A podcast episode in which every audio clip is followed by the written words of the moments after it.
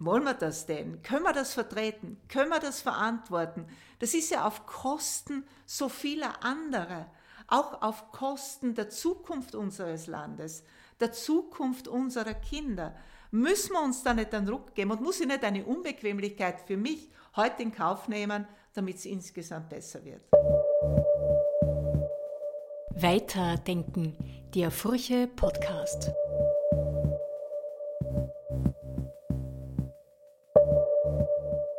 Hallo zu einer neuen Folge Weiterdenken. Mein Name ist Margit Ehrenhöfer, ich bin Digitalredakteurin der Furche. Nachdem es in Österreich mehrere umstrittene Abschiebungen von Minderjährigen gegeben hat, hat Vizekanzler Werner Kogler von den Grünen letztes Jahr einen Bericht über das Kindeswohl in Asyl- und Fremdenrechtsverfahren in Auftrag gegeben.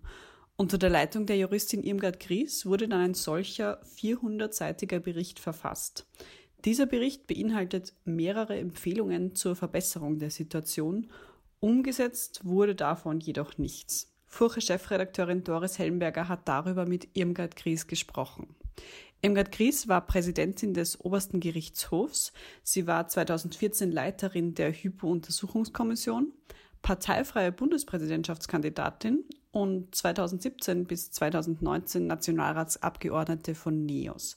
Aktuell ist sie Proponentin des Antikorruptionsvolksbegehrens. Außerdem Thema in dieser Folge, warum die Debatte um das Aussetzen der Impfpflicht unnötig ist, wie Postenschacher unserem Land nachhaltig schaden und wer den ÖVP-Untersuchungsausschuss leiten sollte.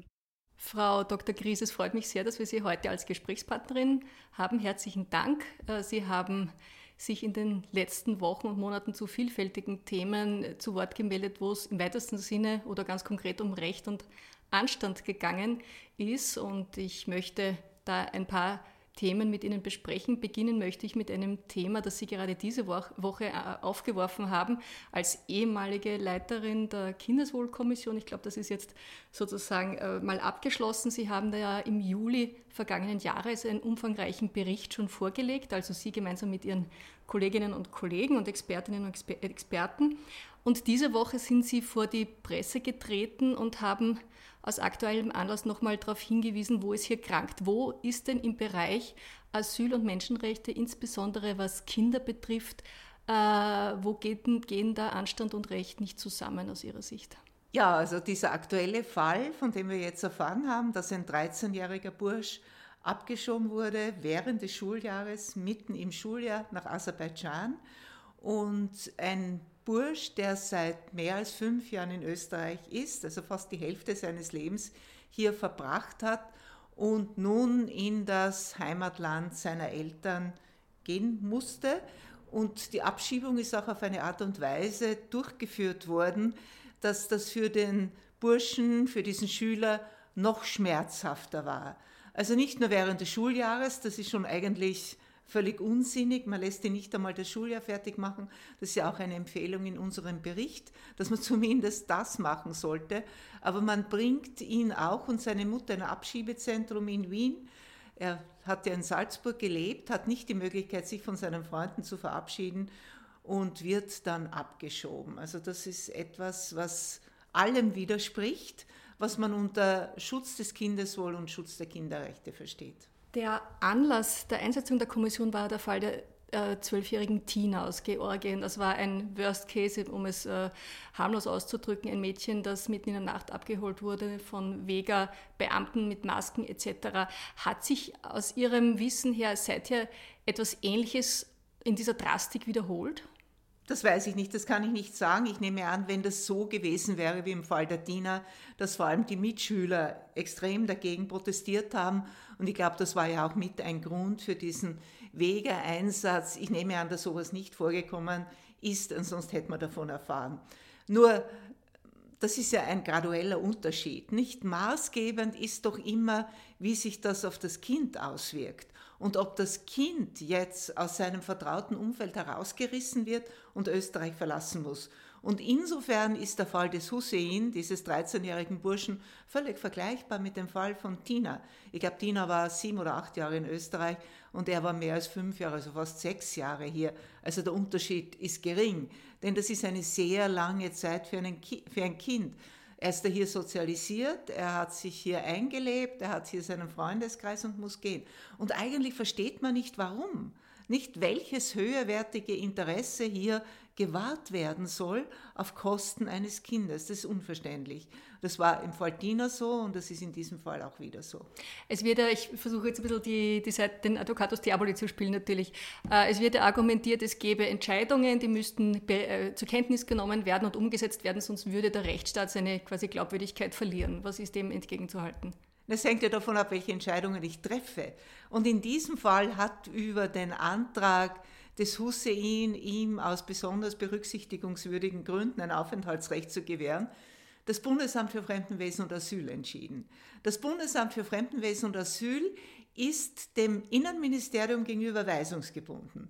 Das heißt, das Innenministerium, das ja zuständig ist für das Fremdenwesen, hat es ja in der Hand, zu bestimmen, wie eine solche Entscheidung ausgeht. Jetzt kann ich doch nicht sagen, ich treffe eine Entscheidung, ja, und treffe diese Entscheidung, die eigentlich unvertretbar ist, wenn ich den konkreten Fall anschaue. Und dann danach sage ich, Recht muss Recht bleiben, denn ich habe ja die Entscheidung getroffen. Also ich rechtfertige mein Verhalten damit, dass ich das in Form einer Entscheidung gemacht habe. Das macht es ja nicht besser. Es kommt auch auf den Inhalt drauf an.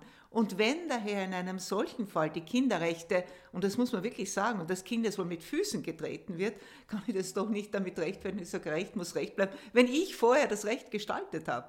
Sie kritisieren ja vor allem in Ihrem Bericht, dass es sehr unterschiedliche Entscheidungen gibt. Also da gibt es eben strengere Richterinnen und Richter, weniger strenge. Dann gibt es natürlich auch noch dazu in den föderalen Staat ganz unterschiedlichen, unterschiedliche äh, Arten, wie mit Kindern in solchen Verfahren umgegangen wird. Äh, wie, Sie fordern da immer Gleiches muss gleich und Ungleiches muss ungleich behandelt werden. Aber warum äh, ist das nicht schwierig um nicht zu sagen unmöglich, äh, dass man hier von allen Richterinnen und Richtern in diesem Verfahren äh, gleiche, auch mit Richtlinien, gleiche Entscheidungen verlangen kann. Also wie ist da hier die, die Problematik aus Ihrer Sicht? Da haben Sie völlig recht. Nicht? Das, ist, das ist fast unmöglich, ja? dass die Entscheidungen völlig gleich sind. Gibt es ja auch das berühmte Buch von Kahnemann, der über das Rauschen bei Entscheidungsfindung spricht und auch Beispiele bringt, dass gerade in Asylsachen die Entscheidungen diametral auseinandergehen, also selber Sachverhalt und eine andere Entscheidung. Aber gerade Kahnemann plädiert ja dafür und er zeigt auch auf, wie man dieses Rauschen, also Rauschen damit meint er verschiedene Erwägungen, die unbewusst eine Rolle spielen für eine Entscheidung. Ich bin heute spät aufgestanden. Ich war so gehetzt oder ich habe mich mit meinem Partner oder mit meiner Partnerin gestritten. Also inwieweit das auch meine Einstellung auch gegenüber einem Fall beeinflusst. Also dieses sich selbst fragen, warum denke ich jetzt so? Ist, ist das wirklich jetzt objektiv als Entscheider oder als Entscheiderin? Und da kann man natürlich etwas machen, nicht? dem ist man nicht ausgeliefert. Allein im Bewusstmachen, wie Entscheidungen zustande kommen, welche andere sachfremde Erwägungen einfließen können, weil ich eben als Mensch so viele Eindrücke habe, die ich verarbeite. Und da helfen natürlich Richtlinien. Da hilft eine Struktur. Wenn ich einen klaren Kriterienkatalog habe und ich sage, wenn es darum geht, ob das Kindeswohl gewahrt ist oder nicht gewahrt ist, dann muss ich Punkt A, B, C, D mir anschauen und mit dem konkreten Fall vergleichen. Was wir gesehen haben oder was man sieht, wenn man die Entscheidungen des Bundesverwaltungsgerichts anschaut oder auch Bescheide des Bundesamtes für Fremdenwesen und Asyl, dann ist das sehr kursorisch. Da wird gesagt, es gibt den und den Leitsatz, das Kindeswohl ist immer vorrangig zu berücksichtigen und dann steht, in diesem Fall ist das Kindeswohl nicht verletzt. Warum? Wieso? Wie ist man zu dieser Einschätzung gekommen?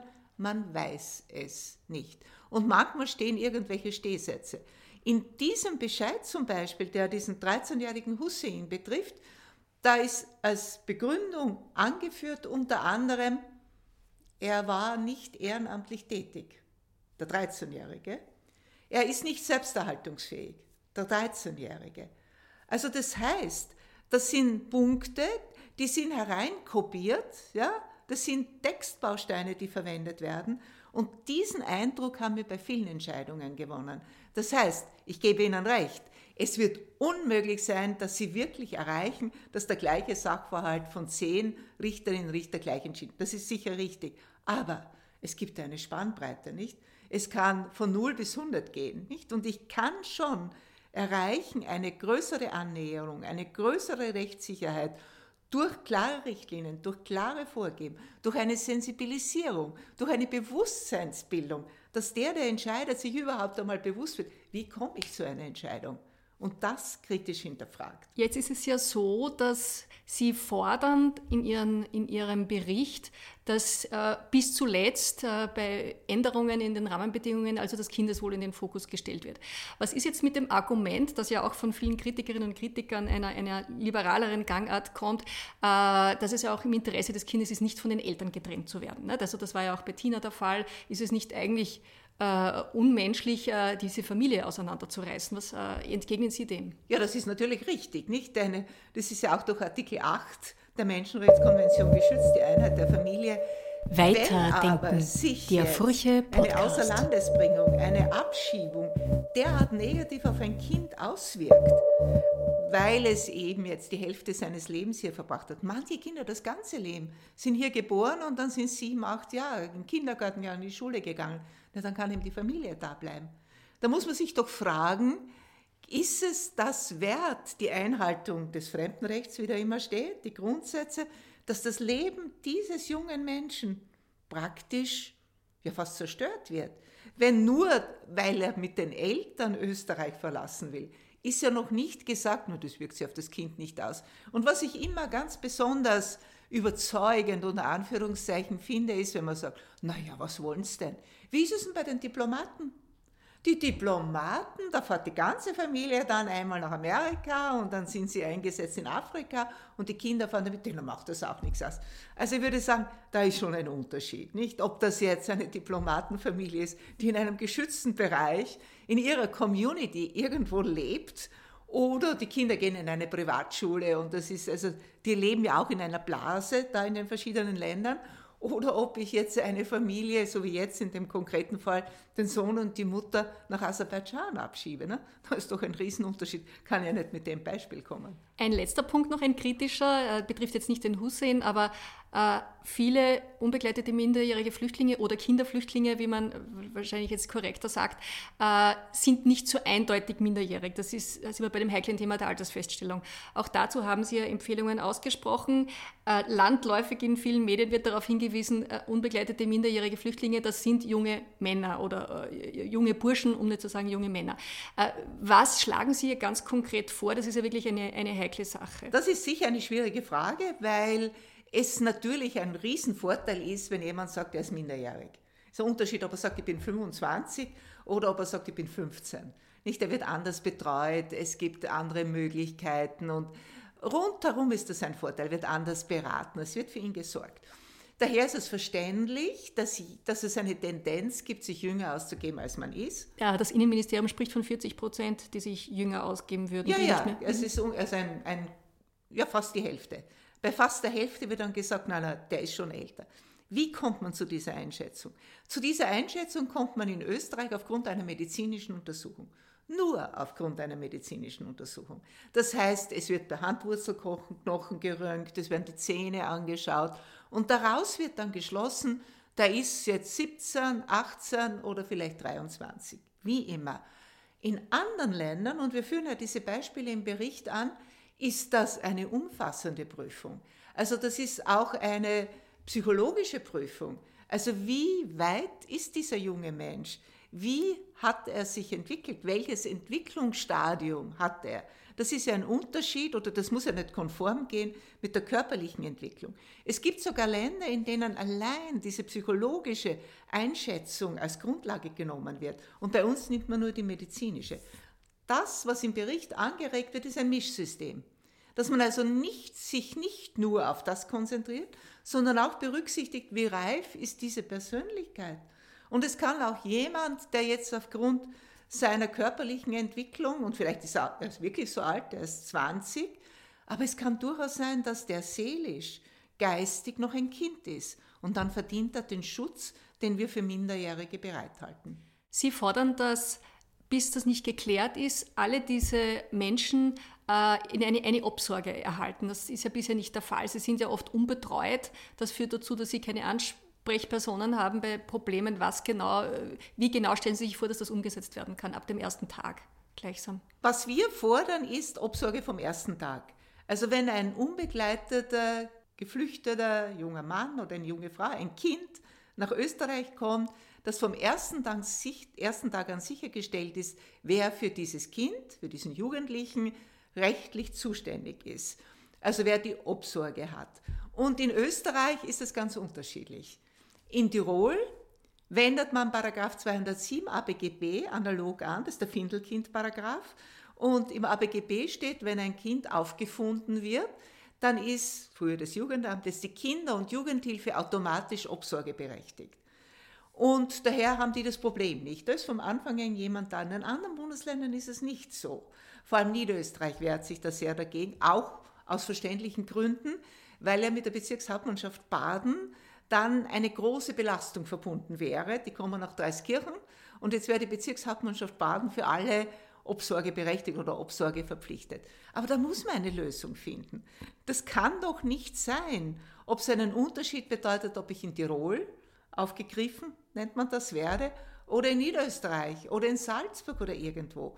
Und es muss ja sichergestellt sein, dass jemand da ist, der für dieses Kind zuständig ist. Man hat dann Hilfsmittel in Dreiskirchen, eine Pflegevollmacht, was immer das heißt, was die Bezirkshauptmannschaft Baden ausstellt eigentlich gar nichts heißt. Ja? Oder diese Remu-Eltern, also Remunerationseltern, die hier mal ein bisschen Geld kriegen, andere geflüchtete Personen und die schauen dann auf das Kind. Und da sind ja, wir waren ja in Dreiskirchen und haben uns das angeschaut. Da sind ja Kinder dabei, das zehn Jahre oder so. Und da muss jetzt irgendjemand schauen, es ist Winter, es ist kalt, was zieht der an? Rennt der so hinaus? Oder immer irgendjemand da ist, der sich um das Kind sorgt. Und das ist sehr, sehr lückenhaft jetzt, sehr unvollständig geregelt. Und da braucht es diese Obsorge vom, vom, ersten Tag, wie in anderen Ländern auch. Kommen wir jetzt ein bisschen weg oder schauen wir uns das noch umfassender an? Sie fordern ja eben, wie schon angesprochen, eine permanente Kindeswohlkommission, die ja alles umfasst. Also alle Kinder, alle Minderjährigen, die in Österreich leben, also äh, Kinder im Asyl- und, und Fremdenrechtsverfahren, aber natürlich äh, generell. Und da kommen wir jetzt zu einem Punkt, den Sie auch in Ihren verschiedensten Gastkommentaren etc. auch angesprochen haben, nämlich inwiefern Kinder und Jugendliche jetzt gerade in den letzten zwei Jahren adäquat behandelt wurden. Sie haben gesagt, es sind einige Grundrechte nicht adäquat behandelt worden. Man fragt sich jetzt natürlich, äh, welche meinen Sie konkret? Ja, zum Beispiel das Recht auf Bildung, ja, das Recht auch, sich bewegen zu können, nicht? Also sich verwirklichen zu können. Das ist doch bei den Kindern, eigentlich waren die Kinder gar kein Thema, nicht? Also wenn die Kinder jetzt so in ihrer Bewegungsfreiheit beschränkt sind, wenn, wenn die Schulen so eingeschränkt sind, wenn das war eigentlich gar kein Thema, nicht? Also wenn man gelesen hat, warum der Lockdown besonders wirksam ist oder welche Maßnahme besonders wirksam ist, dann hat es geheißen, besonders wirksam ist es, wenn man die Schulen schließt, weil die Eltern zu Hause bleiben dürfen, müssen. Also das heißt, die Kinder müssen zu Hause bleiben, damit man erreicht, dass die Eltern ihr ganzes soziales Leben so einschränken. Was bedeutet das aber für Kinder? Also wenn jetzt jemand ein Haus mit Garten hat, am Land wohnt und die Kinder können hinausgehen, hat sich das Problem in Grenzen. Wenn sie in der Stadt eine Wohnung haben, da hat ein Politiker gesagt, na, die sollen in den Garten gehen. Die wenigsten haben einen Garten. Na, dann hat er gemeint, sollen sie auf den Balkon gehen. Es gibt auch Wohnungen ohne Balkon. Es gibt auch Wohnungen, die so klein sind, dass nicht jeder ein eigenes Zimmer hat, geschweige denn einen eigenen Laptop, damit er das machen kann. Und all diese Interessen der Kinder, jetzt also wirklich in der Bildung weiterzukommen, nicht abgehängt zu werden. Jetzt liest man überall, was Lehrer oder Schuldirektoren oder wer immer sagt, also manche Kinder haben zwei Jahre verloren. Das ist ja nicht nichts. Ne?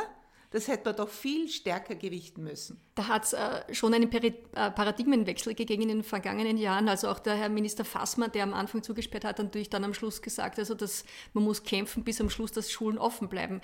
Äh, das führt jetzt dazu, dass ab äh, dieser Woche sozusagen keine Masken mehr getragen werden, was wiederum andere dazu führt zu sagen, jetzt werden die Kinder, die vielfach ja noch ungeimpft sind, quasi ausgeliefert, man nimmt Long-Covid in Kauf. Also diese Abwägung der, der Rechte auch auf Gesundheit äh, sind da doch schwierig, oder? Das ist schwierig, ja, das ist überhaupt keine Frage. Nur so wie das bisher war mit der Maske, dass die Kinder in der Volksschule da immer eine Maske tragen müssen. Selbst beim Turnen, wenn sie überhaupt Turnen gehabt haben mit Maske, also das ist schon ein, ein gewaltiger Einschnitt, nicht? Und natürlich, das ist, diese Pandemie stellt uns vor Herausforderungen, die wahnsinnig schwer zu bewältigen sind. Ich finde aber, man hätte voriges Jahr schon oder wann immer, als die Impfung halt frei verfügbar war, sagen sollen, dass im Bildungsbereich, die im Bildungsbereich tätig sind, die müssen sich impfen lassen. Da sind wir jetzt bei dem Thema Impfpflicht. Da muss ich Sie natürlich auch fragen, als eine, die sehr prononciert und sehr bald sich dafür ausgesprochen haben. Äh, jetzt gibt es diese Impfpflicht oder auch nicht, also sozusagen eine, eine Ausschleichvariante davon. Äh, sehr, sehr turbulente, um nicht zu sagen bizarre Änderungen in den letzten Tagen und Wochen. Äh, wie beurteilen Sie denn das, was jetzt geplant ist und sagen Sie nach wie vor auch angesichts der verschiedenen äh, Varianten, weniger schlimmen Varianten und Unklarheiten, ob die aktuelle Impfung noch für eine zukünftige Variante gilt, würden Sie trotzdem sagen, wir müssen, wir müssen diese allgemeine Impfpflicht beibehalten und tatsächlich umsetzen? Also wenn man die Stellungnahmen mancher Virologen liest, natürlich gibt es auch verschiedene Meinungen, dann gibt es doch sehr gewichtige Stimmen, die sagen, ja, die große Herausforderung ist der Herbst. Und wir müssen eine Grundimmunisierung der Bevölkerung erreichen, die eben an 90 Prozent herankommt. Und das werden wir nur erreichen, wenn die Menschen sich impfen lassen müssen, weil es eben viele, nach wie vor viele gibt, die halt auch aus Bequemlichkeit nicht hingehen. Man wird diese Hardcore-Impfgegner, die wird man nicht bewegen können. Nicht? Also das glaube ich auch, das Hopfen und Malz verloren. Aber es gibt doch viele Menschen, die sich einfach nicht so kümmern. Und diese ganzen Diskussionen jetzt in den letzten Wochen sind ja extrem kontraproduktiv. Nicht? Wenn da immer, also schon von Politikern, von Landeshauptleuten, das in Frage gestellt wird. Und zwar mit einem Argument, das von vornherein im Gesetz berücksichtigt ist. Das hat mich so gestört. Das Gesetz ist ein Rahmengesetz. Das Gesetz setzt einmal fest, unter welchen Bedingungen die Impfpflicht gilt, was die Voraussetzungen sind. Natürlich muss der Impfstoff wirken und natürlich muss es notwendig sein, um eben die Pandemie zu bekämpfen. Alles logisch, ja. Damit und, und das wird auch begleitet und es gibt so ein Monitoring mit dieser Kommission, die jetzt eingesetzt wurde. Also das ist von Anfang an so gesagt worden. Und diese Äußerungen der Politiker, der Landeshauptleute, waren völlig verzichtbar, weil die natürlich bei den Menschen den Eindruck erwecken, ja eigentlich ist das ein Blödsinn, ne? das Gesetz äh, müssen wir aufheben oder, oder wie immer. Ne? Das ist überhaupt kein Grund. Ne? Man muss überlegen, wie groß ist die Gefahr, dass wir im Herbst wieder in eine Welle kommen, die wir nur dann bewältigen können, also eine Überlastung der Intensivstationen verhindern, wenn wir wieder so einen Lockdown machen, der ja gewaltige soziale Kosten mit sich bringt. Und wenn das so ist, wenn also mehr dafür spricht, dass das so ist, dann muss man natürlich die Impfpflicht durchsetzen. Das heißt, Ihre Freude, wenn ich das so interpretieren darf, über Wortmeldungen, die von einem Freedom Day sprechen oder von einem Frühlingserwachen Anfang März, ist wahrscheinlich nicht äh, groß. Nein, nein, absolut nicht. Ich finde das absolut kontraproduktiv. Und ich finde es auch schade. Ne? Ich, ich finde, das ist ja eine wirklich einschneidende Maßnahme, so eine allgemeine Impfpflicht. Ja? Das geht sehr, sehr weit. Nicht? Wenn man nicht nur sagt, bestimmte Berufsgruppen wäre vielleicht vernünftiger gewesen, zuerst einmal das medizinische Personal, Bildungsbereich, also die in den Pflegeheimen sind oder was immer, ja, dass man dort einmal beginnt. Oder wie die Italiener über 50, nicht? also gefährdete Gruppen. Man hat eine allgemeine Impfpflicht gemacht. Ja, da muss man dazu stehen, nicht? Dann darf man das nicht wieder sofort in Frage stellen. Da verliert doch die Politik jede Glaubwürdigkeit und jede Überzeugungskraft. Und die Impfgegner und die Impfskeptiker und die unter dem Deckmantel ihrer Gegnerschaft zur Impfung ganz andere Ziele verfolgen, die eher in Richtung gehen, unsere Demokratie auch zu unterwandern. Das, darf man gar nicht gering schätzen. Ich möchte auf das nochmal eingehen, was Sie gesagt haben. Es gibt viele, die wollen auch nicht oder haben das noch verabsäumt und könnten durch die Pflicht dazu äh, bewogen werden, sich impfen zu lassen. Die Umfragen und so weiter gehen aber schon in diese Richtung, dass das nur noch eine sehr kleine Gruppe ist. Also dass diese Gruppe, ich, geschätzt werden 17 Prozent und so weiter, die noch nicht geimpft sind, das auch bleiben wollen, koste es, was es wolle. Das heißt, die, die Frage ist tatsächlich, finde ich schon legitim. Was erwartet man sich tatsächlich äh, durch die Impfpflicht, wenn da Leute sind, die alles durchfechten wollen, die bis zum obersten Gerichtshof gehen oder bis zum Menschenrechtsgerichtshof und sagen, sie lassen sich ihre körperliche Integrität, um dieses Wort zu verwenden, nicht, nicht äh, kaputt machen durch eine Impfung, die sie aus ihrer, aus ihrer Sicht nichts bringt. Das heißt, cui bono, wem nützt es dann wirklich was? Glauben Sie, es wird dazu kommen, dass sich Menschen tatsächlich impfen lassen, die das partout nicht wollen? Ja, da muss der Staat eben die Sanktionen verhängen, die dafür vorgesehen sind. Wenn das Parlament zum Schluss kommt, es ist für die Gesellschaft notwendig, dass sich die Menschen impfen lassen, dann muss man das durchsetzen. Und dann kann man nicht sagen, ja, es gibt einen Teil in der Bevölkerung, der will das auf gar keinen Fall und daher verlangen wir es nicht. Das finde ich ist kein Ausweg. Dass wir in dieser Gesellschaft leben, das bringt ja nicht nur Rechte mit sich, sondern auch Pflichten. Und ein gutes Zusammenleben ist eben nur möglich, wenn wir auch die Freiheit der anderen, die Bewegungsfreiheit, die Freiheit, einen Beruf auszuüben oder was immer respektieren und nicht uns so verhalten, dass das gefährdet wird. Und jemand, der sich nicht impfen lässt und der dadurch mit verursacht, dass es groß, dass es Beschränkungen geben muss, der Bewegungsfreiheit, Beschränkungen der Wirtschaftstätigkeit, dass Existenzen gefährdet sind, dass enorme Kosten erwachsen der Gesellschaft und dem Staat, ja, der kann nicht verlangen, dass man das respektiert. Dem muss man eben, wenn er das anders nicht einsieht, durch Sanktionen versuchen, das begreiflich zu machen. Wenn er es trotzdem nicht begreift, das heißt ja nicht, dass die Sanktion oder dass die Pflicht von vornherein unzulässig wäre. Wir haben auch ein Strafgesetzbuch und wir haben ein Strafgesetzbuch, obwohl immer wieder gegen das Strafgesetzbuch verstoßen wird. Aber es ist noch niemand auf die Idee gekommen und hat gesagt, wir schaffen diese Bestimmungen ab. Ja, wird ja ohne dies verstoßen. Es sind eben Verhaltensweisen, die hier verordnet werden, die für das Zusammenleben notwendig sind. Ein Argument noch, äh, gerade dieser Lockdown für Ungeimpfte hat natürlich für viele dass das Gefühl, äh, jetzt eingesperrt zu sein, verstärkt. Kann man vielleicht subjektiv nachvollziehen. Äh, der ist tatsächlich sehr lang prolongiert worden, erst vor kurzem, also jetzt eigentlich am Samstag erst, nicht in Wien, äh, was Gasthäuser betrifft, aufgehoben worden. hatten Sie da immer das Gefühl, das ist noch irgendwie verhältnismäßig? Ja, das glaube ich schon. In dem Moment, wo wir sagen, ja, es braucht diese hohe Durchimpfungsrate, um künftige Lockdowns zu verhindern mit den gewaltigen Kollateralschäden, ist es gerechtfertigt zu sagen, jemand, der sich nicht impfen lässt, hat eben Nachteile und kann eben dann bestimmte Orte nicht betreten oder die Gastronomie oder was immer. Weil eben, das sagen Virologen, Infektiologen, Geimpfte auch stärker gefährdet sind, wenn sie erkranken dass sie schwer erkranken, ja, das ist dann auch ein Schutz des Gesundheitssystems. Ein heikler Punkt noch, und da möchte ich das Thema abschließen, sind die Tests. Da haben Sie ja auch eine prononcierte Meinung, wie ich gehört habe. Viele haben ja schon die Inkonsequenzen dargelegt, dass es einerseits noch immer Gratistests gibt, vor allem ganz viele in Wien, und andererseits eben die Impfpflicht. Wie bewerten Sie denn das, dieses, äh, diese Gleichzeitigkeit? Ja, das, das, ist, das ist sonderbar. Ne? Das ist auch, auch auch etwas, was man sehr überlegen muss. Und jetzt, jetzt geschieht das auch. Ich finde auch, solange für Ungeimpfte der Test auch gratis ist, ja, ist natürlich gar kein, eine, gar kein Anlass, sich impfen zu lassen, um sich nicht test, ständig testen lassen zu müssen. Oder genauso, wenn ich auch von den dreifach Geimpften immer verlange, dass sie sich testen lassen, ja, dann sagt natürlich der Ungeimpfte ist ja überhaupt kein Unterschied. Ja, und daher, äh, warum soll ich mich impfen lassen? Testen lassen muss ich mir sowieso. Das Testen kostet jetzt schon dreimal so viel, glaube ich, wie wir für die Impfung ausgeben. Und das ist ein Missverhältnis. Jetzt verstehe ich natürlich, dass eine Stadt wie Wien sehr stolz darauf ist, dass sie so eine Testinfrastruktur aufgestellt hat. Nur, man muss dann schon fragen, was ist der Nutzen davon? Mir hat zum Beispiel eine Apothekerin gesagt, mein Gott, können Sie nicht irgendwas schreiben oder irgendwas sagen?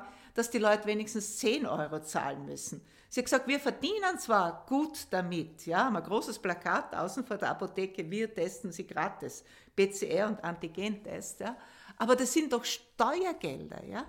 Und jetzt hat jemand gesagt, na zumindest die Rezeptgebühr kann man doch zahlen müssen. Also irgendetwas. Aber sagen, ist ja alles gratis, alles gratis und kostet aber uns alle Milliarden, dann ist das ja völlig unverantwortlich. Tüpfelchen auf dem i war die Impflotterie, nehme ich an. Ja. Da brauchen wir jetzt nichts dazu sagen, oder? Ja, ja, genau. Versteht sich.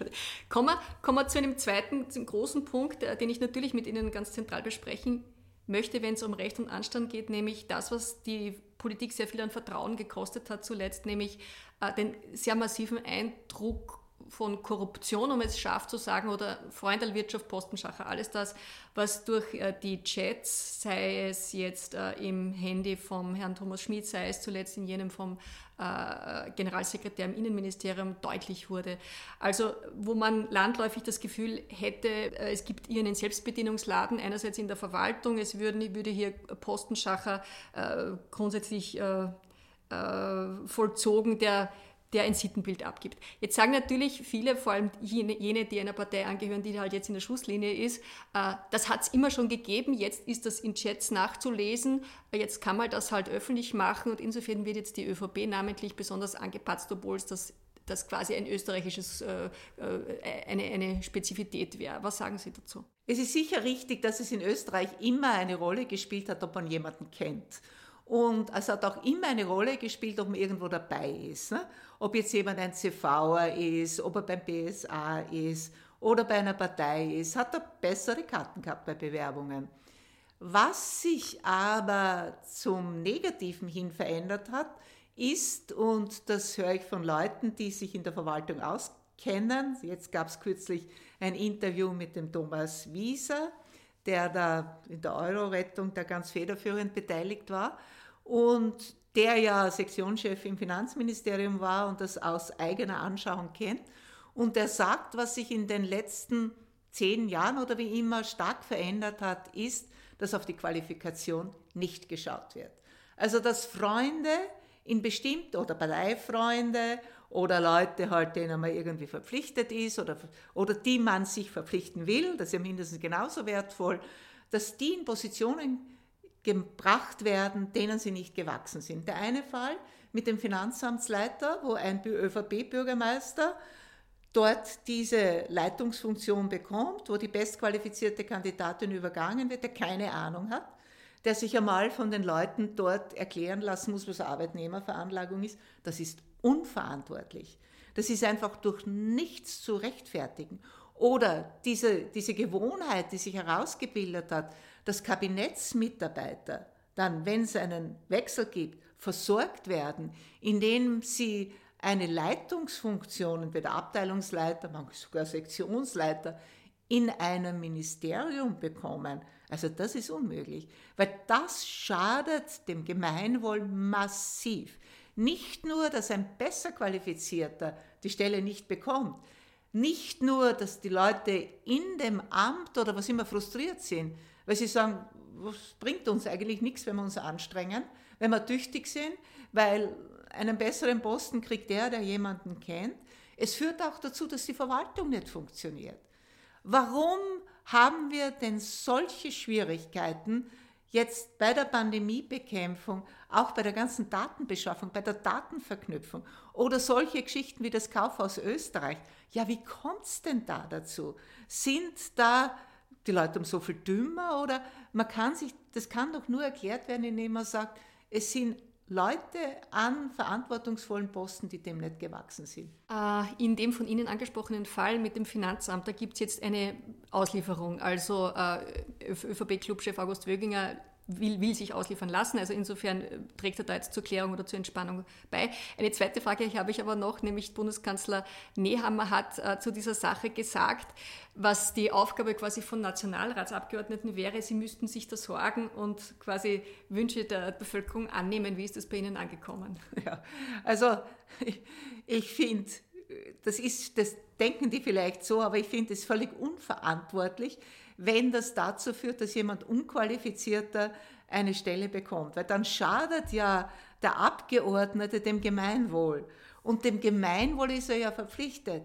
Warum ist er denn Abgeordneter? Weil die Menschen wählen ihn, wenn sie sagen, das ist jemand, der unsere Interessen vertritt. Also jetzt nicht das individuelle Interesse, ich möchte eine bessere Stelle, kann es zwar nicht, bin dem nicht gewachsen, aber ich möchte einfach mehr verdienen oder so, sondern das Interesse, ein legitimes Interesse ist ja doch, dass für das Gemeinwohl etwas getan wird, dass der Staat funktioniert. Und es kann ja nie jetzt dem Einzelnen, darin bestehen, dem Einzelnen einen Vorteil zu verschaffen, der ihm nicht zusteht, sondern die Aufgabe eines Abgeordneten sein. Besonders äh, für Empörung gesorgt haben ja auch äh, wie sagen, Postenbesetzungen im, im, im Bereich der Justiz angefangen vom äh, Verfassungsgerichtshof runter, das ist in diesen berühmt-berüchtigten Sidelettern fixiert gewesen, mal ganz grundsätzlich, es hat ja geheißen, die Sideletter hat es immer schon gegeben und das wäre auch Folklore und man müsste, es müsste einen inneren Kreis, einen Inner Circle geben, der solche Sachen einfach festlegt, totale äh, Transparenz wäre auch ein Terror, der einfach nicht funktioniert, pragmatisch. Hat das nicht auch was? Es ist sicher so, dass die Positionen am Verwaltungsgerichtshof immer jetzt auch aus politischen Erwägungen besetzt wurden. Das ist klar, ist ja auch schon in der Verfassung so geregelt, dass die Bundesregierung hier ein Vorschlagsrecht hat, ernennt letztlich der Bundespräsident, der Nationalrat ein Vorschlagsrecht hat, der Bundesrat ein Vorschlagsrecht hat. Das ist so geregelt. Aber das heißt ja nicht, dass das unter der Decke geschehen muss. Es ist ja, es wird ja auch ausgeschrieben, also die Posten werden ja ausgeschrieben. Dann bewerben sich auch Leute, ja, namhafte Leute, ausgewiesene Wissenschaftler und oder Richter oder was immer. Und dann wird aber von vornherein ausgemacht, wer das wird, manchmal sogar mit Namen, haben wir ja gesehen, nicht? Sodass die anderen, die mindestens genauso gut qualifiziert sind, von vornherein keine Chance haben, weil sie eben nicht diese Nähe zu einer Partei haben. Also was ein richtiges Verfahren wäre, wäre, die Kriterien sind definiert, die Leute bewerben sich und dann gibt es ein öffentliches Hearing und eine Auswahl nach objektiven Kriterien. Und da kann man ja Kommission bilden oder wie immer. Aber das müsste eben auf eine Art und Weise geschehen, dass das nicht nur Scheinbewerbe sind. Man weiß vorher schon, wer es wird, ja, aber man muss es ausschreiben und dann bewerben sich halt die Leute, aber das ist von vornherein uninteressant. Also man kann das schon anders gestalten. Auch wenn es ja einen Einfluss der Politik gibt, kann man das anders abwickeln. Das ist der Verfassungsgerichtshof, das ist was Spezielles. Die ordentliche Gerichtsbarkeit, da hat die Politik überhaupt nichts verloren. Null. Und es gibt auch nur mehr wenige Länder, also westeuropäische Länder, muss man sagen, im Osten hat sich ja das wieder umgedreht, in denen die Politik so einen Einfluss hat. In den meisten Ländern ist es so, dass ein Rat der Gerichtsbarkeit oder Justizrat entscheidet und er setzt sich zusammen aus gewählten Vertreterinnen und Vertretern der Richterschaft und dann auch Notare, Rechtsanwälte oder wer immer, ja, aber keine Politiker. Weil man eben sagt, die Justiz, also da meint man die ordentliche Gerichtsbarkeit, das muss frei von politischen Einflüssen sein. Und bei uns haben wir ja ein, eine gewisse Sicherheit durch die Personalsenate, die hier mitsprechen, die einen Vorschlag machen, aber das reicht, wie wir gesehen haben, nicht aus, weil es ja für Spitzenpositionen, also Präsident des obersten Gerichtshofs, Vizepräsidenten, gibt es keinen Vorschlag. Da hat der Minister freie Hand. Ich meine, der Bundespräsident ernennt, aber letztlich macht die Regierung den Vorschlag. Und auch da wäre es notwendig, dass man das Verfahren ändert. Wie halten Sie denn da in dieser Sache so das, das Vorgehen der Justizministerin? Ist sie da scharf genug, äh, was jetzt äh, das, das, äh, das Klären auch der diversen Systeme betrifft. System Pilner, Pilnercheck wurde ja jetzt vom OLG-Präsidenten in Innsbruck auch scharf kritisiert. Wird da genug von Seiten der Ministerin getan? Die Ministerin hat ja einen geringen Spielraum. Nicht unser Beamtendienstrecht ist sehr, sehr streng. Der Schutz der Beamten ist sehr, sehr stark. Das Disziplinarrecht ist zum Teil zahnlos. Also auch wenn jemand jetzt vor einen Disziplinarsenat oder ein Disziplinargericht kommt, also die Sanktionen, also dass jemand entlassen wird, das ist schon, das ist die strengste Strafe, muss er schon ein Geldkuvert übernommen haben, also jetzt mal rede ich über die Justiz. Ansonsten ist das schwierig. Außerdem haben wir eine Verjährungsbestimmung, ne? das ist die Geschichte da mit der Vizepräsidentin. Wenn das nicht straf gerichtlich geahndet werden kann, ist die Verjährungsfrist fünf Jahre, also es ist längst verjährt. Kann man nichts machen. Ne? Also die Justizministerin hat einen geringen Spielraum. Sie kann wenig machen. Und da gehört einmal das Disziplinarrecht verschärft. Ja? Und dann braucht es natürlich, es braucht eben diese Selbstreinigungskraft ne? der Justiz und der Gerichte. Dazu braucht es ein schärferes Disziplinarrecht dass die Ministerin da jetzt eingreifen soll und die Richter da jetzt vielleicht und sie vielleicht Richter entheben, das glaube ich kommt nicht in Frage. Das muss schon die Justiz klären. was die Beamten da im Justizministerium sind, gilt das Gleiche für das Disziplinarrecht. Das muss halt schärfer sein, nicht? Und die Ministerin kann da wenig machen. Eine Grundsatzfrage bei diesen ganzen Chats war ja und ist bis zuletzt, ist das okay so? Ne? Also es gibt jetzt durch diese Chats eine neue Form der Kommunikation, die nachvollziehbar ist, die nach außen gespielt werden kann, relativ einfach. Und da hat es jetzt vor kurzem diesen, äh, diesen, Skandal oder wie auch immer gegeben, dass ein, ein, ein korrupter Zirkel sozusagen im BVD, äh, das sozusagen teilweise auch verkauft hat an Opposition oder auch Medien, die dürfen das natürlich zitieren, aber trotzdem kann man sagen, es ist, andere sagen, es ist Hehlerware eigentlich. Also da, da, verliert jemand sein Handy, das fällt ins Wasser und jemand zieht eine Kopie und, und gibt es jemandem weiter. Das hinterlässt natürlich einen, einen unangenehmen Nachgeschmack. Man fragt sich, kann man das eigentlich bei jedem, äh, bei, bei, bei, bei welchen Informationen darf Darf man das machen? Wie, wie, ist da Ihre Ansicht? Ist das legitim, wenn, wenn man sagt, es ist im öffentlichen Interesse? Da muss man einfach sagen, es ist gestohlen worden und irgendwie ist das nicht okay. Ja, da muss man, muss man gegenüberstellen, welches Interesse berührt wird. Ja? Hat natürlich die einzelne Person hat ein legitimes Interesse, dass ihre private Kommunikation, ihre Korrespondenz geschützt ist. Ja, dass sie da einen geschützten Raum hat, eine geschützte Privatsphäre. Wenn das aber dienstlich ist, wenn das Belange des Staates betrifft, möglicherweise auf dem Diensthandy, war ja glaube ich auch in einigen Fällen, na dann gibt es diesen Schutz nicht. Und dann auch, da gebe ich Ihnen recht, das ist ein unangenehmer Beigeschmack, diese Geschichte mit ins Wasser gefallenen Handy, wo der die gesagt hat, ist alles kaputt, aber in Wahrheit hat die Daten abgesaugt. Ja, das ist nicht schön. Aber wenn das einmal in der Welt ist, ja, wenn diese Information bekannt ist, dann kann man nicht die Augen zumachen und sagen, der hätte es nicht machen dürfen und daher ignoriere ich das. Ja? Dann ist damit eben ein Verhalten belegt, das die Interessen des Staates schädigt und dann muss man das verfolgen. Und der wird natürlich genauso gestraft, ne? der das gemacht hat, der die Daten da unrechtmäßigerweise beschafft hat. Mhm. Trotzdem beschleicht viele, die überhaupt nicht jetzt groß ÖVP-Nähe haben, äh, da ein zunehmendes Gefühl, dass es hier eine, eine Pranger Option gibt, dass man irgendwie unversehens in eine Situation kommt, wo äh, scheinbar oder tatsächlich private Daten nach außen gespielt werden. Ja, aber mein, das, das geschieht ja nicht zufällig, es geschieht nicht aus Jux und Dollerei. Also in den Fällen, in denen jetzt Daten bekannt geworden sind, vor allem jetzt von dem, von dem ehemaligen Generalsekretär im Finanzministerium, da berührt es ja massiv öffentliche Interessen, dass hier offengelegt wird, wie da vorgegangen wurde. Und da geht es jetzt gar nicht um Anstand und, und welche Ausdrücke verwendet man oder verwendet man nicht oder was immer. Da geht es wie über öffentliche Interessen, über öffentliches Gut verfügt wurde. Jetzt muss ich ein bisschen widersprechen, weil das, was natürlich für die größte Empörung und Aufmerksamkeit zuletzt gesorgt hat, waren jetzt nicht diese, diese Fakten, wie man sich den Staat zu eigen macht, sondern schon Stilfragen. Das rote Xindel zum Beispiel, äh, von dem die nunmehrige und damalige, also damalige Innenministerin und nunmehrige Landeshauptfrau von Niederösterreich gesprochen hat. Also das hat öffentlich die größte Aufmerksamkeit erregt. Jetzt kann man natürlich sagen, das ist auch unschön, würde man sagen, aber vielleicht findet man trotzdem ähnliche Begriffe auch in, in Handys quasi von, von roten oder grünen oder was weiß ich, Politikern. Also das wurde ja auch, nach außen gespielt. Ist das nicht ein Problem? Ja, aber ich meine, auch wenn es nach außen gespielt wird, müsste eigentlich die Bevölkerung so reif sein, dass sie sagt, das interessiert mich nicht. Also mich interessiert nicht, ob die Frau Mikl-Leitner sagt, das rote Gesindel. Das ist äh, völlig egal. Ne? Klar wird so geredet, aber von den anderen wahrscheinlich genauso. Also ich meine, ich bin ja nicht naiv, dass die jetzt übereinander nur in höchsten Tönen schwärmen, wenn sie unter sich sind noch dazu. Also völlig absurd, nicht? Also ich finde das auch so heuchlerisch, ne?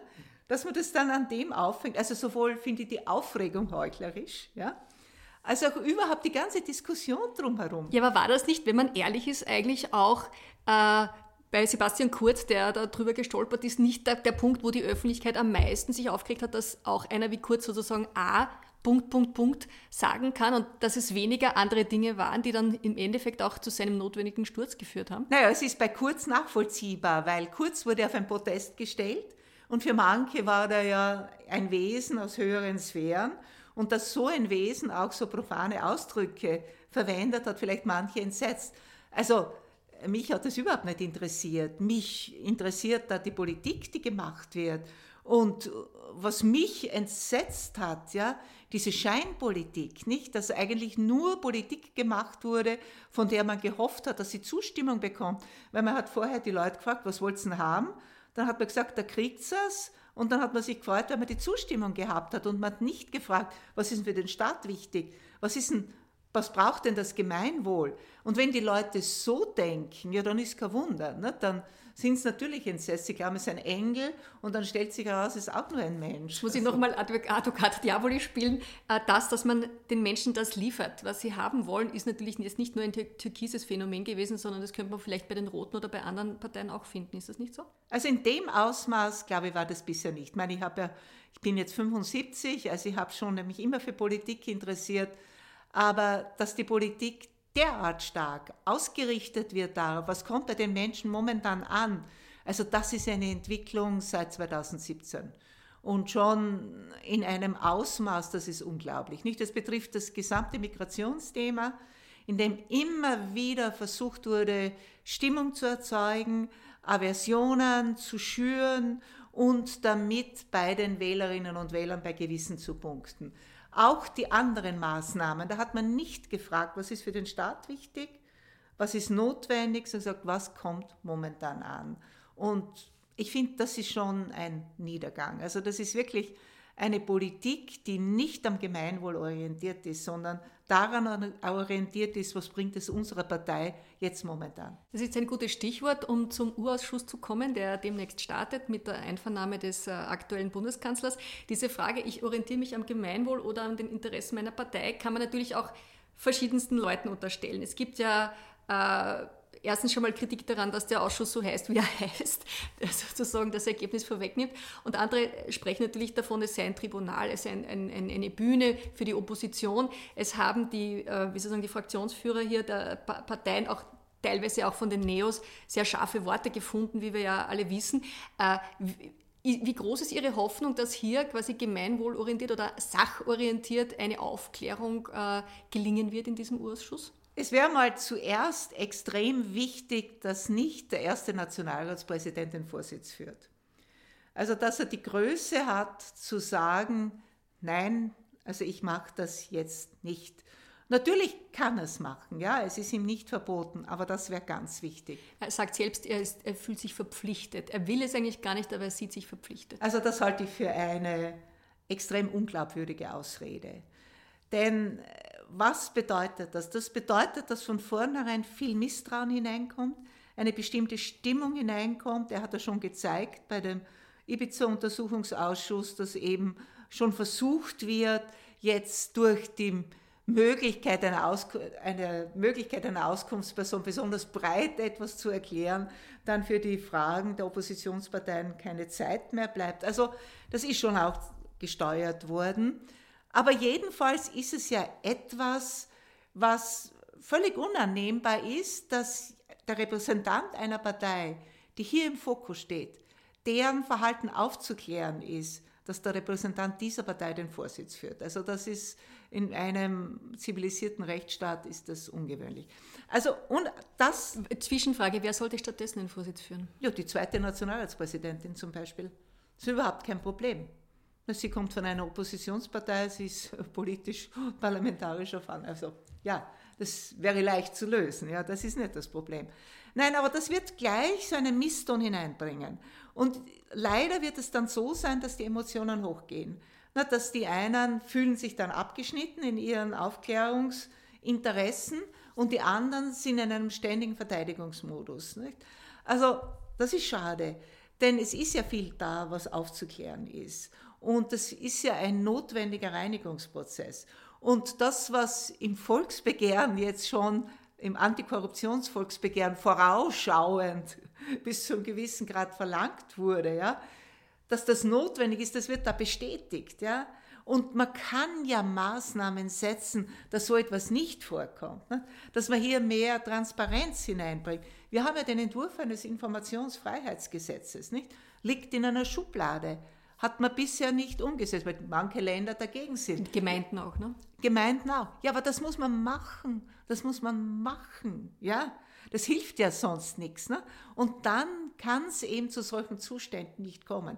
Wir als Österreicherinnen und Österreicher haben ja was Besseres verdient. Und die ÖVP sollte ja eigentlich froh sein, dass sie diesem Reinigungsprozess unterzogen wird.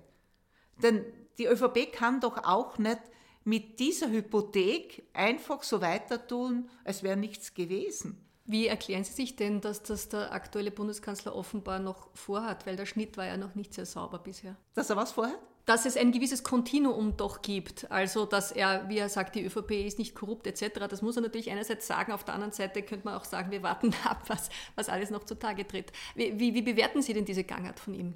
Also momentan habe ich, bisher habe ich jedenfalls nicht das Gefühl bekommen, dass ein ehrliches Interesse, das aufzuklären. Nicht, dass er, es wird gesagt, man soll jetzt bei den anderen schauen, sind alle gleich, ne? immer dieses Argument. Da gibt es mindestens genauso also diese Postenschacher und Interventionen und was immer.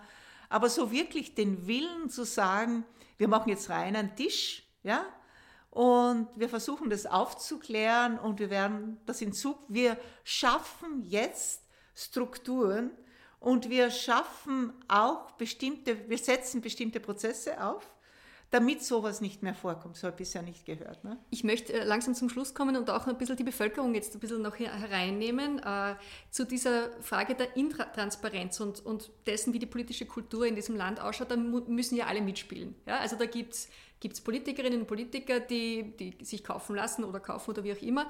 Und dann gibt es Leute, die das für selbstverständlich halten, dass sie sich an einen äh, Politiker wenden, der ihnen dann was dafür macht oder irgendwie gibt. Also die Anneliese Rohrer hat das in einem Gastkommentar für die Presse ja beschrieben, nämlich die Leute, die, die sich wenden, die, die erwarten ja was, dann muss man denen auch den Vorwurf machen. Äh, wie schwierig ist es denn oder wie realistisch, dass man zum Beispiel durch dieses Antikorruptionsvolksbegehren, wo ja dann die Einschreibwoche im Mai ist, tatsächlich sowas wie die politische Kultur dieses Landes ändert? Ja, man muss es versuchen. Es ist sicher schwierig. Also ich finde auch, wir haben bis zu einem gewissen Grad natürlich die Politik, die wir verdienen ja, und auch die politische Kultur oder Unkultur, die wir zulassen und die uns auch nützt. Und es bleibt ja auch kein Zustand aufrecht, jedenfalls in einer Demokratie, Diktatur ist wieder anders, wo nicht Leute davon auch profitieren. Und es profitieren natürlich viele von dem System, die eben jemanden kennen, der ihnen irgendwo was verhilft und man geht zu seinem Abgeordneten und der muss schauen, dass das so und so geregelt wird. Da braucht es auch eine Bewusstseinsbildung natürlich in der Öffentlichkeit. Und es braucht auch das Bewusstsein, wir müssen diesen Zustand ändern, denn letztlich sind wir alle Verlierer. Denn vielleicht gewinnt einmal einer was, ja. Aber insgesamt ist es für den Staat, für das Gemeinwesen ein großer Nachteil, das immer wieder dazu führt, dass eben Unqualifizierte an Positionen kommen, gut Qualifizierte keine Chance haben, frustriert werden und dann in ihrem ganzen Leistungswillen auch gehemmt werden oder sich nicht so anstrengen, wie sie können. Was dazu führt, dass der Staat dann auch schlecht verwaltet wird. Also es schadet uns. Natürlich ist es ganz bequem, wenn ich selber jemanden kenne. aber dann braucht es auch eine Gewissenserforschung bei uns selber und zu sagen, wollen wir das denn? Können wir das vertreten? Können wir das verantworten? Das ist ja auf Kosten so vieler anderer, auch auf Kosten der Zukunft unseres Landes, der Zukunft unserer Kinder. Müssen wir uns da nicht einen Ruck geben und muss ich nicht eine Unbequemlichkeit für mich heute in Kauf nehmen, damit es insgesamt besser wird? Ein letzter Punkt, den muss ich natürlich noch ansprechen, nämlich Ihre das, was Sie beitragen für diesen Prozess. Äh, Sie werden das jetzt machen in Ihrem Engagement äh, für das Antikorruptionsvolksbegehren, nicht als Kandidatin für das Bundes, für die Hofburg, wie Sie äh, zuletzt fixiert haben, also da werden Sie nicht zur Verfügung stehen. Wäre etwas so wie diese Selbstreinigungskräfte, wie diese Gewissenserforschung etwas, wo sich auch der Bundespräsident, der womöglich wieder Alexander van der Bellen heißen wird, noch verstärkt einbringen müsste, wäre das ein zentrales Zukunftsprogramm einer nächsten Präsidentschaftskandidatur, eines nächsten Amtes. Das glaube ich schon. Das wäre außerordentlich wichtig. Ne? Aufgrund der Erfahrungen, die wir in den letzten Jahren machen mussten, was wir da alles gesehen haben, auch was die Pandemie da zum Vorschein gebracht wird, auch dieses Sittenbild oder Unsittenbild, das die Politik da geboten hat, ich glaube schon, dass das eine ganz wesentliche Aufgabe des Bundespräsidenten sein wird, ist, ja, dass er eben hier alles tut, um zu seiner Bewusstseinsbildung beizutragen. Also den Leuten zu sagen, es muss anders werden, damit es gut wird. Und es kann anders werden, nur muss jeder seinen Beitrag leisten. Und wenn jeder seinen Beitrag leistet, tut er das vor allem auch für sich. Nicht nur jetzt, dass er einen unmittelbaren materiellen Vorteil hat. Er leistet damit einen Beitrag, dass wir in Österreich gut und in Frieden leben. In einer Gesellschaft leben, von der wir meinen, da geht es gerecht zu. Und das können wir nur meinen, wenn es eben nicht diese Vorteile gibt, weil einer einen kennt. Und dass das im Interesse aller ist und nicht nur im Interesse, dass das die Verantwortung aller ist, sich für dieses Gute einzusetzen, dass es möglich ist. Ich glaube, da hat der Bundespräsident eine tragende Rolle, um das zu vermitteln, um letztlich zu erreichen, dass auch viel davon verwirklicht wird. Frau Professor Chris, ich bedanke mich ganz, ganz herzlich für das spannende Gespräch. Danke. Am Tag unserer Podcast-Aufzeichnung haben ÖVP und Grüne ihren Vorschlag zur Reform des Parteiengesetzes präsentiert. Ziel ist dabei mehr Transparenz bei der Parteienfinanzierung. Da wir zum Aufnahmezeitpunkt noch keine detaillierten Infos dazu hatten, hat Chefredakteurin Doris Helmberger nachträglich bei Frau Gries nachgefragt, was sie denn von den Vorschlägen hält. Zum Einschaurecht des Rechnungshofs zum Beispiel meint sie, dass der Rechnungshof Parteien genauso prüfen können soll wie Bundeseinrichtungen. Dass das Einschaurecht aber nur bei begründetem Verdacht gelten soll, das sieht Chris eher als unnötige Einschränkung. Zu den Sanktionen im Fall einer Wahlkampfkostenüberschreitung meint sie, dass auch eine Freiheitsstrafe in einem solchen Fall denkbar sein sollte. Das war die heutige Folge mit Irmgard Gries. Lasst uns gerne eure Meinung zu den besprochenen Themen in den Kommentaren wissen. Wir freuen uns natürlich auch immer über Feedback. Lasst uns also auch gerne ein Like da, wenn euch die Folge gefallen hat. Das Interview mit Irmgard Gries und die ausführliche Stellungnahme zur Reform des Parteiengesetzes findet ihr auf unserer Website www.furche.at.